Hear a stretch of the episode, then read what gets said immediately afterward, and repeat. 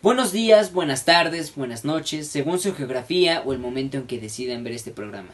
Bienvenidos, bienvenidas, bienvenidoas a esta segunda temporada de La Comuna. Yo sé que ustedes ya nos extrañaban y nosotros, nosotras, nosotres también les extrañábamos. Para esta segunda temporada seguiremos conversando con resistencias de la Europa insumisa que estarán recibiendo al Escuadrón 421 y a toda la delegación zapatista. Quédense a ver nuestro primer programa con la conducción de Raúl Romero. Esto es La Comuna.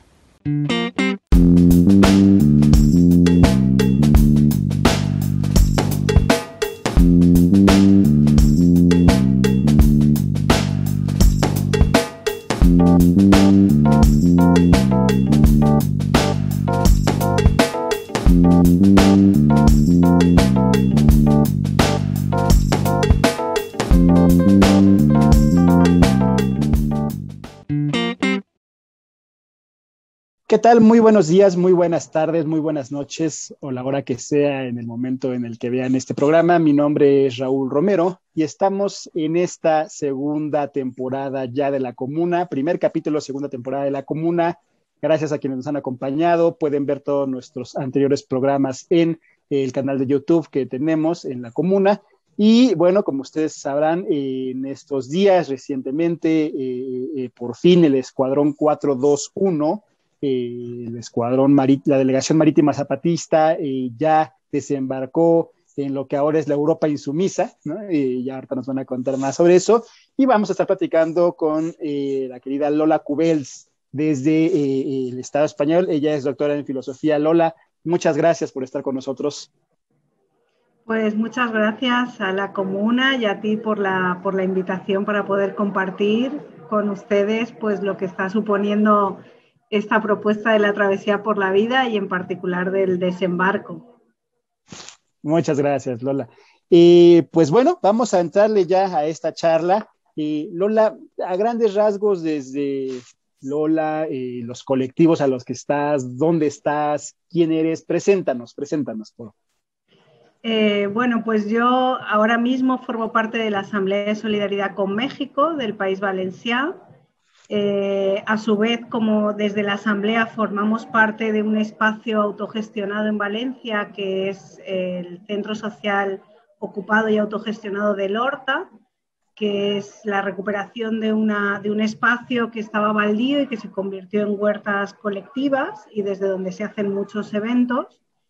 Eh, y ya a nivel personal, bueno, yo hace justo también 20 años que llegué a México y que llegué pues... Eh, con el interés de conocer la autonomía zapatista y eso me llevó a Chiapas y en Chiapas pues ya me quedé a trabajar un tiempo como observadora de derechos humanos en una organización en CIPAS y siempre en mi vida pues ha estado vinculado el activismo eh, con también la investigación sobre derechos de pueblos originarios. Yo eh, sobre todo he trabajado desde filosofía del derecho sobre sistemas de justicia indígenas y bueno, en mi vida ha estado ahí vinculada y de hecho, pues el zapatismo también me influyó a tomar cambios drásticos en mi vida.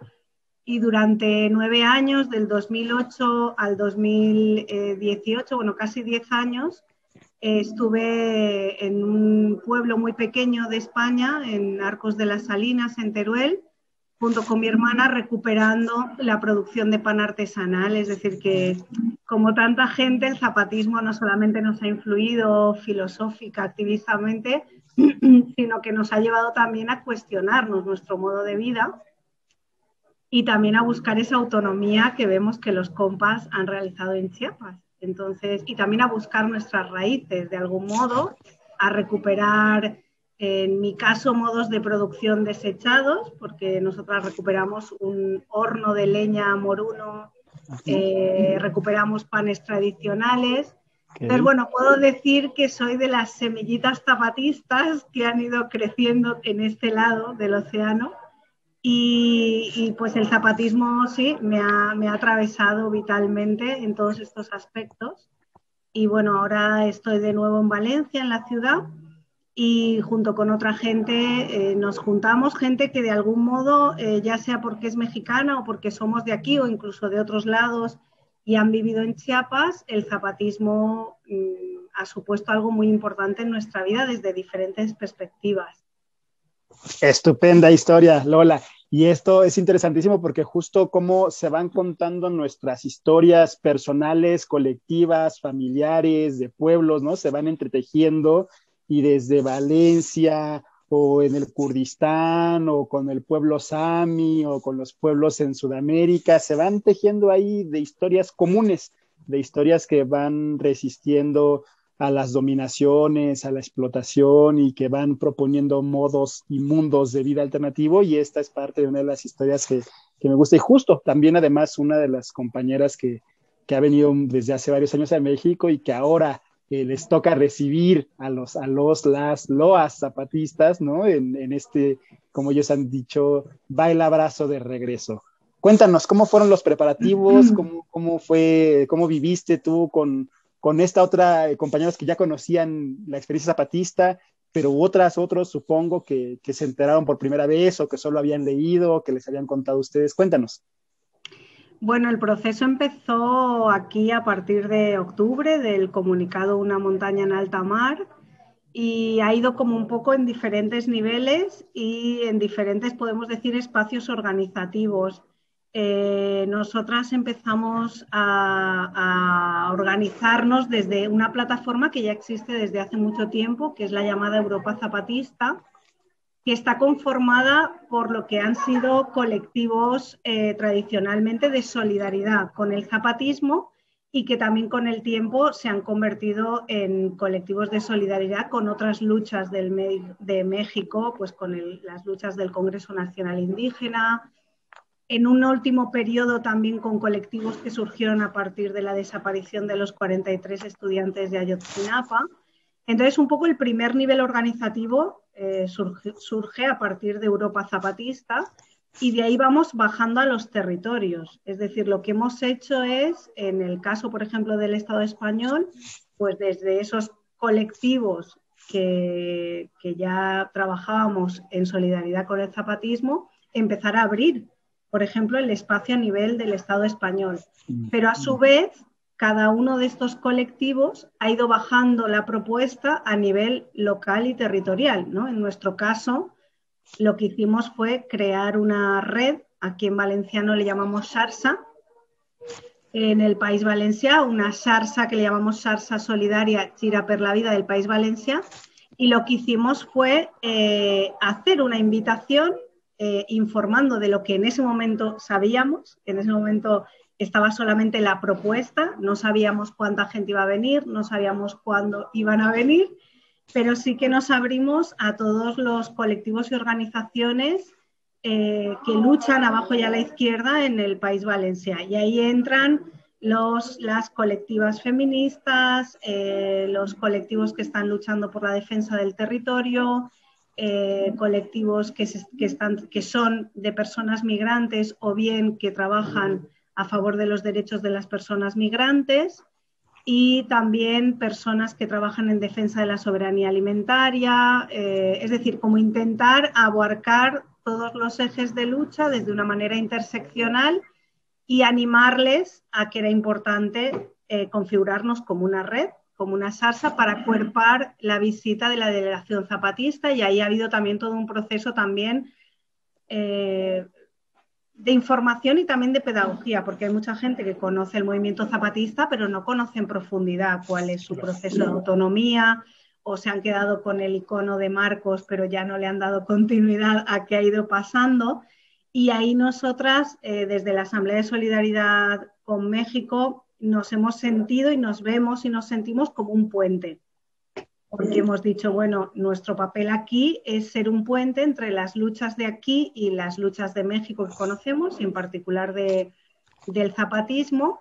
Y bueno, todo ha ido dando forma, no sin conflictos, bueno, más que conflictos, con discusiones, con debates, en un primer momento eh, mucha gente decía, pero ¿cómo van a venir ahora en plena pandemia? Pero ¿y, cómo, y ahora y quieren venir en barco, pero ¿cómo van a venir en barco? Esta capacidad que también tiene el zapatismo siempre de zarandearte, de plantearte cosas que parecen imposibles y de, y de abrirte pues también a nivel organizativo a algo que también nos falta aquí. Es decir, nos ubicamos desde las luchas, cada quien sabe quién está en otra lucha, pero nos falta algo que, la travesía está permitiendo, que es ponernos a trabajar juntas para algo, pero que ya el objetivo no es el fin, sino que el camino es ya algo eh, que está dando sus frutos y ya lo estamos viendo. Y ya el desembarco y la posibilidad de que sí que iban a venir en barco y que desembarcaban en Vigo, pues ya nos ha puesto en mucho más movimiento. Y es verdad que, que la parte organizativa, sobre todo a nivel del Estado español, ha recaído sobre todo en la, en la Asamblea Galega, eh, porque iban a desembarcar allí, pero una vez que acudimos a Vigo, también ahí nos sumamos a la organización de Vigo, se crearon comisiones de trabajo y ya formamos parte también del desembarco, ¿no? de, la organización para recibir al, al Escuadrón 421. Ahora nos vas a contar esa historia. Lola, danos unos minutos, vamos a un corte y regresamos. Quédense con nosotros. Muy buenas tardes, hermanos, hermanas, hermanoas aquí presentes. Mi nombre es Marijose. Soy miembro de la delegación del Escuadrón 421. Compañeroa, 100% zapatista.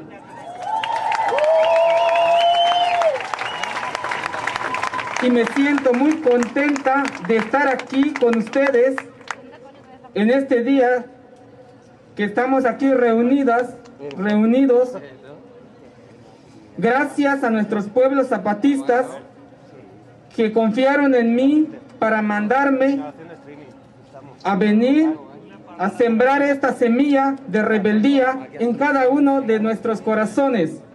Esperemos que esta semilla crezca y dé buenos frutos en cada uno de ustedes. Vamos por la vida, hermanos y hermanas.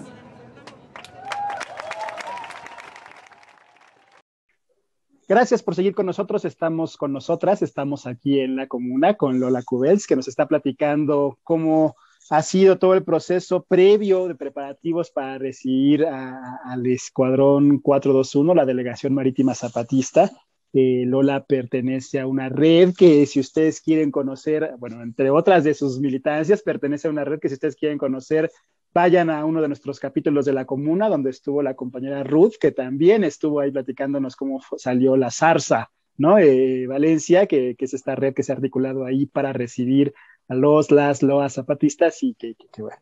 Lola, cuéntanos, ¿Cómo fue el desembarco? ¿Cómo fue la invasión esta que, estuvieron transmitiendo y que tú nos has compartido en tu artículo del, Salto Diario, ¿no? ahí, desde luego, a todos nuestros, nuestras, nuestros eh, seguidores les recomendamos mucho el texto para que puedan también ahí leerlo, pero escuchemos en voz de Lola cómo fue, cómo fue el desembarco. Pues fue muy emocionante. Eh, como saben, el barco llegó al puerto de Bayona, que está a, como a media hora de Vigo en coche, y allí ya pudimos ver el barco, entonces fue muy emocionante ir a saludarles y que también eh, los, las, las compañeras nos pudieran saludar desde allí. Y era, era muy chistoso porque, claro, no es como estábamos en la distancia, pero pues la gente gritaba, Zapata vive, la lucha sigue, la gente cantaba, ahí cada quien fue con sus pancartas, con sus banderas. Y luego el desembarco finalmente fue en una playa, en la playa do Carril, que está también eh, cerca de Vigo, pero no está en la ciudad de Vigo. Mm. Eh, hubieron problemas para que el barco pudiera atracar en Vigo, porque evidentemente ya entramos en, unas cuestiones de la autoridad portuaria, de permisos y demás, y se decidió que llegaran allí a la playa do Carril y allí toda la gente que habíamos llegado de diferentes lugares del Estado español y de Europa a Vigo, ya llevábamos días organizando, ¿no? Organizándonos en comisiones de trabajo. Eso fue muy interesante porque es, bueno, con gente que ya conocías, pero con otra gente que no nos conocíamos, pues se creó la comisión de salud, bueno, ya estaba la comisión de salud, pero había una comisión legal, una comisión de bienvenida para organizar el, acto en sí de bienvenida la comisión de medios, en que estábamos pues quienes íbamos a organizar el streaming, pero también había gente que iba a hacer foto, vídeo, textos, ¿no? Hubo todo un trabajo colaborativo. Eh, la comisión también de seguridad, que se hizo todo un cordón para, sobre todo, el cuidado de las compañeras en el sentido de, respetar las medidas COVID, que es una cuestión que, a todas y nos, preocupa en el sentido de que ahora nos toca cuidarles a, nosotras en este territorio. Y se realizó el desembarco. Primero ellos bajaron a, a un muelle donde habían algunas personas para recibirlas, pero gran parte de las personas nos quedamos en la playa que es donde hicieron algo que han podido ver a través de imágenes y que yo explico en mi artículo, que fue como una performance, ¿no? por decirlo así, de ponerse el escuadrón en un lado y enfrente personas de diferentes luchas de, Europa, que en su propio idioma explicaban de dónde venían y cuál era su lucha.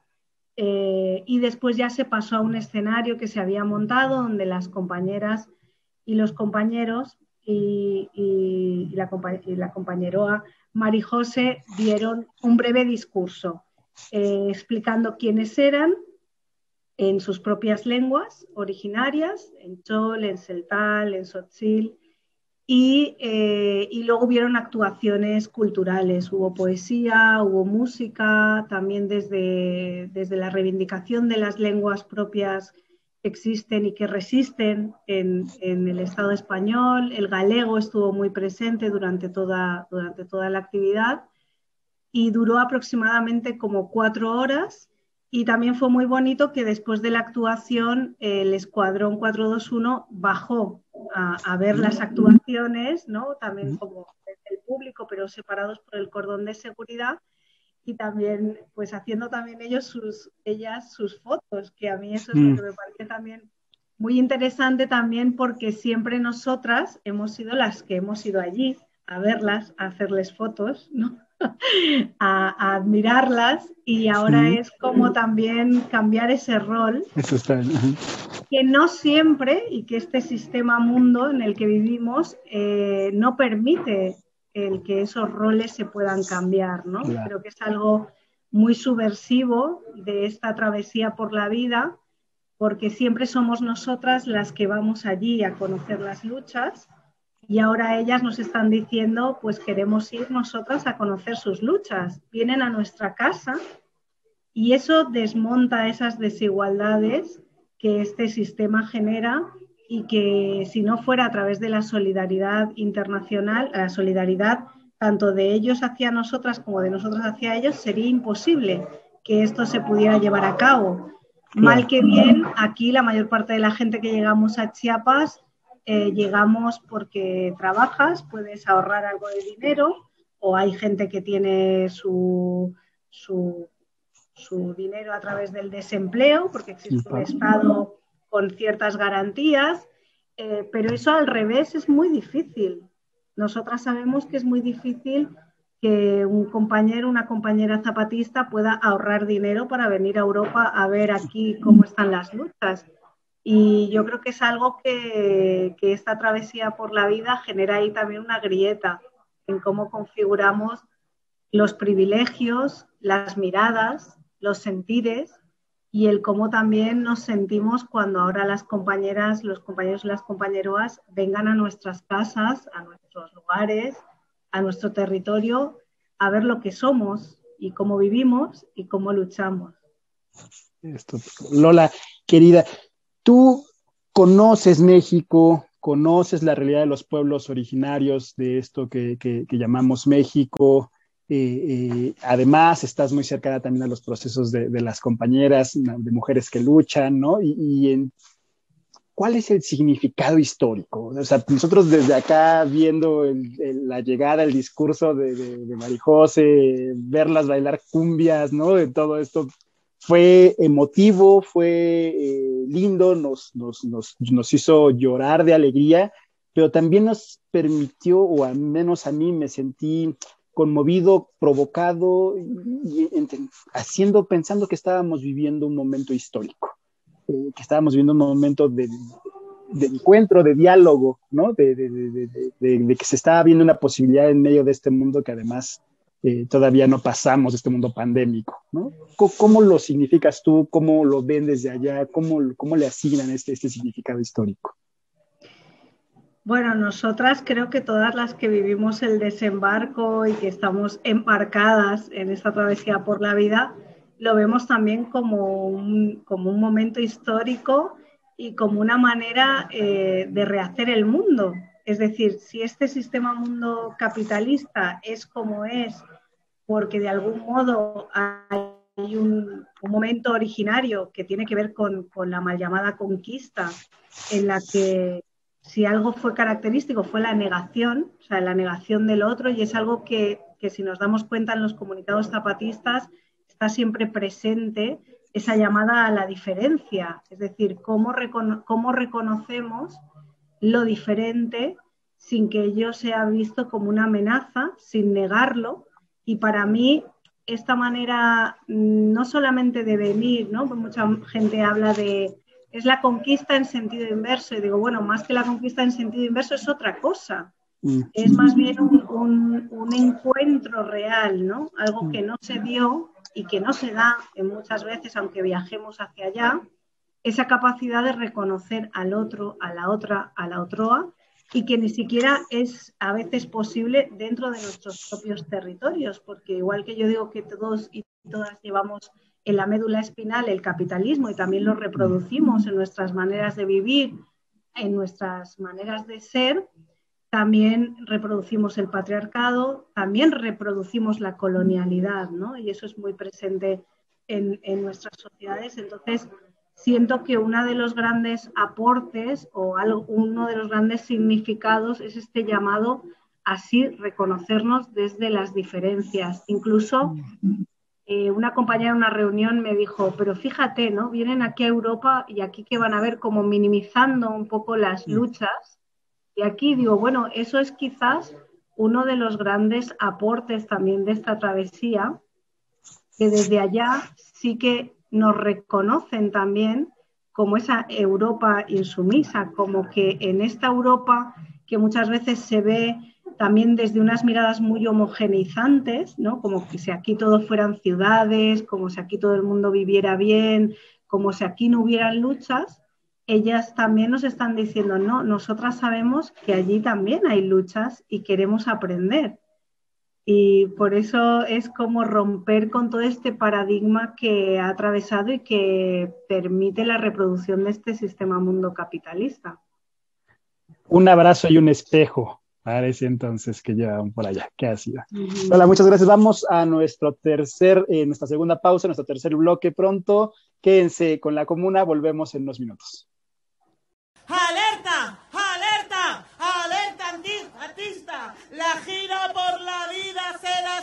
Antirracista.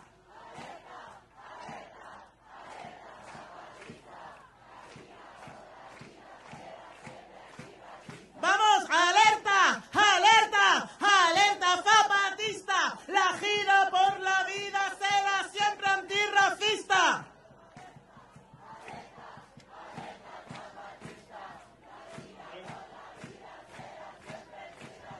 Muchas gracias, compañeras. Gracias por seguir con nosotros, con nosotras aquí en la comuna. Estamos charlando sobre el desembarco, ya todo lo que hubo antes, cómo fue el desembarco. Y desde luego con Lola Cubels, una compañera que nos ha estado contando a detalle y maravillosamente cómo ha sido todo esto. Y ahora, Lola, ¿qué viene? ¿Qué viene después de, los preparativos, después del, del desembarco? Entendemos ya que en estos días estarán pasando eh, por algunas regiones, que estarán en, Barcelona, en Madrid, ¿no? que estarán ya en, camino hacia París. Cuéntanos qué viene, además del recorrido, la tu expectativa, la expectativa de sus organizaciones, qué están haciendo en todo este contexto. Bueno, nosotras somos también de los territorios elegidos en esta mini caravana que va camino a París. Entonces ahora estamos eh, sumergidas en la organización del acto de bienvenida que será aquí en Valencia el lunes a las 7 de la tarde y que, bueno, de algún modo es un acto que será un poco una reproducción de la bienvenida que se les dio en Vigo, pero en cada uno de los territorios y es algo emocionante porque es también un privilegio que puedan llegar acá. Y ahora estamos sumergidas en, en eso, en preparar todo para que puedan venir, puedan conocer de paso nuestra tierra. Y lo que viene pues es la llegada de la primera delegación, que es la que dará inicio a la travesía por la vida, porque ahora en estos pasos eh, fugaces por las ciudades no van a haber encuentros con los colectivos porque el inicio de la travesía será cuando llegue la delegación de los 50, 150 eh, compañeros, compañeras a París. Y bueno, lo que estamos es sobre todo ahora organizando cómo va a ser esa eh, distribución de, de los compañeros y las compañeras por territorio europeo Justo hoy, por ejemplo, hay una reunión a nivel peninsular, eh, es decir, abarcando territorio, el Estado español con, eh, con Portugal, País Vasco, Cataluña. Y, pues estamos viendo ahora eso, cómo vamos a recibir a, los compañeros y a las compañeras, cómo va a ser la distribución, porque cada territorio ha invitado a un número diferente de compañeros y compañeros, porque eso implica asumir eh, los costes de viaje, los costes de manutención, es decir, todo lo que sean los recorridos dentro de cada, de cada territorio. Y estamos precisamente en, en la organización y la autogestión de todo ello, que algo que antes no he dicho y que creo que es muy importante es que de algún modo ya este proceso está permitiendo que muchos colectivos y organizaciones realmente estemos ya trabajando conjuntamente. Es decir, que nosotros, por lo menos desde aquí, desde el País Valencia, siempre hemos tenido claro que el objetivo era que pudieran llegar acá, pero también el fortalecernos después de un tiempo de pandemia que aquí ha sido durísimo en el sentido sobre todo de las medidas de restricción eh, evidentemente, en cuanto a medidas del impacto sanitario, pues ha sido muy, muy grave también en México y eso lo sé. Pero claro, las medidas de restricción que hasta hace pocos meses no nos podíamos reunir presencialmente más de cuatro personas o más de seis personas, ha tenido también un impacto grande en los movimientos sociales que la travesía ha eh, roto, porque no nos podíamos reunir presencialmente, pero lo hemos estado haciendo de manera online. Entonces, ahora lo que sigue es sobre todo prepararnos. Hay quienes eh, queremos ir a París. En París se va a hacer una, pues un recibimiento también, un encuentro, una bienvenida europea ¿no? a este contingente de 150 personas. Y después, a finales de julio, eh, va a haber un encuentro de feminismos y disidencias, que de hecho estaba programado para el 10 y 11 de julio en Nantes y que se va a trasladar a finales de julio para que puedan estar las, compañeras. ¿no? Hay que pensar que hay muchas cosas que se han tenido que poner en marcha dentro de la incerteza de las fechas y que eso mm. implica que también se tengan que mover de un lado a otro. Y bueno, desde aquí pues estamos expectantes para ver cuándo, cuándo puedan venir aquí al territorio, al país Valencia pero también con mucho ánimo de poder ir también a otros territorios si no vienen ahora aquí, ¿no? Y, también es una manera de conocer las luchas de otros territorios también para nosotras mismas, ¿no? En, Galicia ha pasado eso. De repente nos ha permitido conocer también qué luchas hay en el territorio galego y cómo no prepararnos para el, Encuentro Europeo de Luchas del 13 de agosto en Madrid, eh, coincidiendo con, con los 500 años de la, de la mal llamada conquista de Tenochtitlán. Y pues eso andamos con mucha organización, tanto a nivel local, territorial, con la SARSA, haciendo también actividades de difusión. La semana pasada, justo coincidiendo con el desembarco en el Centro Social Ocupado de Lorta, se ha ido una jornada para explicar y, e ir difundiendo en mayor profundidad en qué consiste la lucha zapatista y sobre todo fortalecer y animar a muchas personas a, sumarse a la SARSA, a la red y a seguir trabajando juntas. Así que tenemos un verano muy zapatista por aquí, por el territorio europeo, que, que, bueno, que muchas personas vamos a aprovechar, ya sea porque vengan a nuestro territorio y si no, pues para para poder juntarnos en estos encuentros que sí que tienen fecha ya establecida y que sean encuentros a nivel europeo de las diferentes luchas que, hay aquí en esta tierra insumisa también. Lola, dos, dos preguntas eh, antes de cerrar que, que, me surgen y que pueden ayudarnos mucho acá en México, porque tú sabes cómo es eh, la, esquizofrenia o la paranoia del poder que de pronto soltó por ahí el rumor de que era la corona británica financiando el viaje y a los colectivos en Europa para recibir a los zapatistas y desestabilizar. Cuéntanos cómo está dando esto. Tú ya nos contabas ahorita el juego de mesa, las cosas autogestivas, cada colectivo decidido. Cuéntanos un poco para ayudarnos a explicar aquí a México cómo es que ustedes están organizando allá en la materia económica.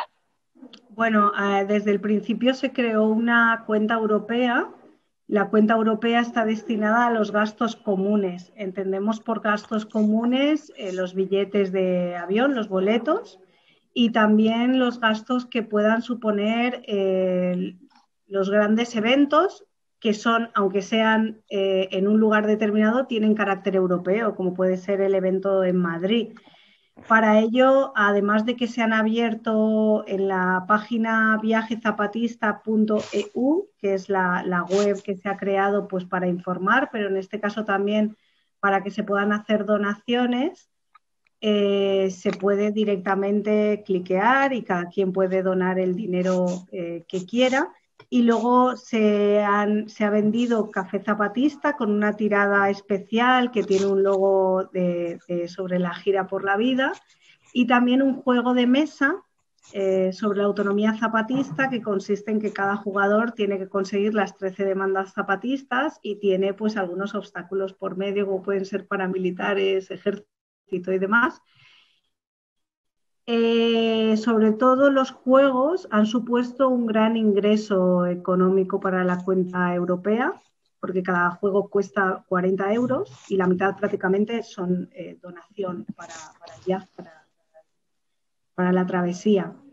Después, eh, cada territorio también tiene que autogestionarse, es decir, nosotras cuando recibamos a las compañeras a las que hemos invitado, nosotras tenemos que asumir eh, pues el alojamiento, la manutención y para ello pues también hemos eh, creado eh, camisetas, hemos hecho también mascarillas con, el, con un poco el tejido parecido a los paliacates, es decir, que se está creando materiales, chapas y estamos sobre todo, pues también tenemos en mente el poder generar algún tipo de de crowdfunding también a nivel eh, del país Valencia, es decir, que hay como también diferentes niveles de, de, recaudación económica, de cooperación para, la travesía. ¿no? De ahí también la complejidad de esta organización, que yo siempre hablo de que hay tres niveles.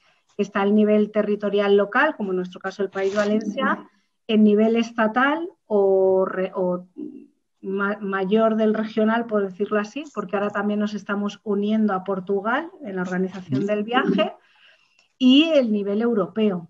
Y eso implica también diferentes entradas de dinero. Por ponerles un ejemplo, nosotros hace una semana supimos que viene el escuadrón y hemos empezado a, pues pusimos una cuenta bancaria para que la gente pudiera hacer donaciones. La, ahí ya nos han estado llegando donaciones y luego hay otras cuestiones que cada quien va cooperando, ¿no? Por ejemplo, las comidas, pues la madre de alguien ha dicho, pues yo hago tal, yo voy a hacer una paella y yo costeo la paella, y hay otra gente que dice, bueno, pues yo voy a costear tal cosa, y al final logras, logras con la cooperación colectiva de cada quien, pues poder conseguir la parte material, que también es importante para hacer el viaje, pero como digo, ¿no? O sea, para eso tienen que haber muchos corazones organizados que hacen posible que esa parte económica esté, esté ahí presente. Organización, imaginación, mucho trabajo, mucho corazón, autogestión es lo que está garantizando todo esto.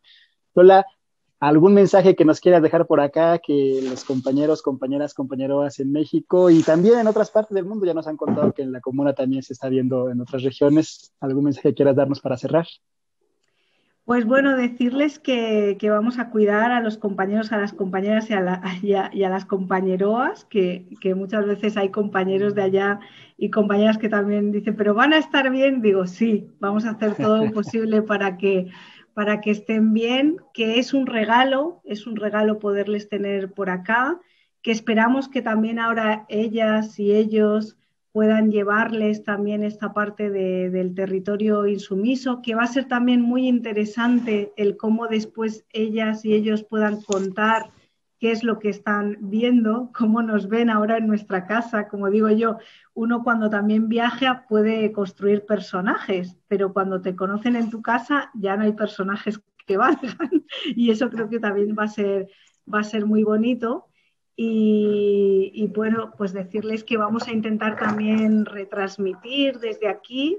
Eh, ya les anuncio que el acto de Valencia lo retransmitiremos también a través del Facebook Live de Desinformémonos, que sabemos que llega mucha gente y que creemos que va a ser muy bonito porque también pues va a darle la bienvenida a las luchas de aquí del país valenciano y esperamos que nos puedan ver para pues esto, seguir tejiéndonos y seguir demostrándonos a nosotras mismas que sí que es posible reconocernos y que sí que es posible encontrarnos desde otro lugar que no sea la negación.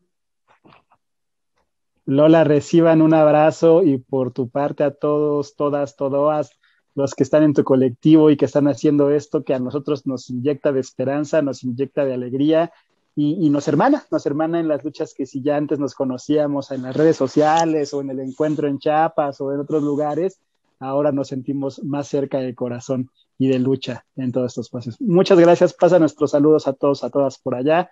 Gracias por todo lo que están haciendo, mucho éxito en la recepción y mucho éxito con todo lo que viene.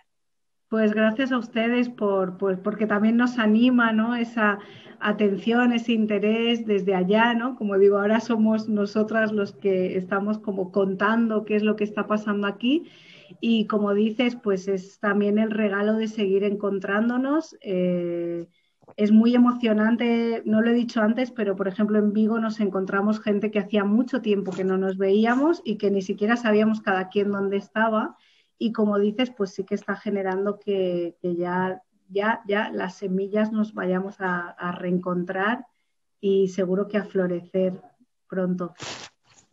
Muchas gracias Lola, muchas gracias a todos y a todas, a todas que nos siguieron el día de hoy en la comuna.